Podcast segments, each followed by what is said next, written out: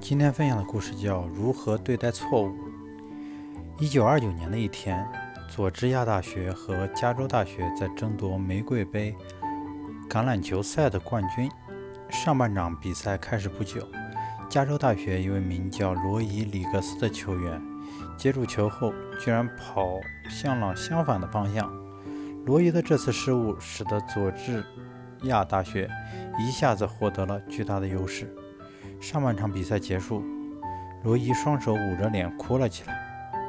尼布兹普莱斯教练看着全体队员说了一句：“小伙子们，上半场的全班人马继续下半场比赛。罗伊再次出发了。场上的众人会告诉你，他们从没看到过哪一个橄榄球手像罗伊在下半场比赛中那样所向无敌。如果下次你也犯了一个错误，最好记住处理错误的三个办法：A. 承认你的过失，并且承担因此造成的损失，不要企图把责任推卸给他人或者什么客观条件。如果你只想解决责任，你就永远无法解决问题。B.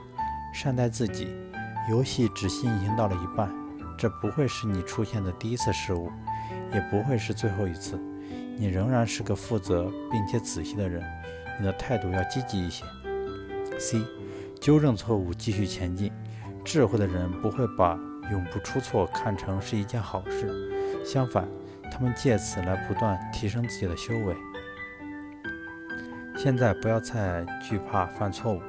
如果你按照上面 A、B、C 三个方法去做的话，多数的错误至多只会成为你以后生活中的一个笑谈。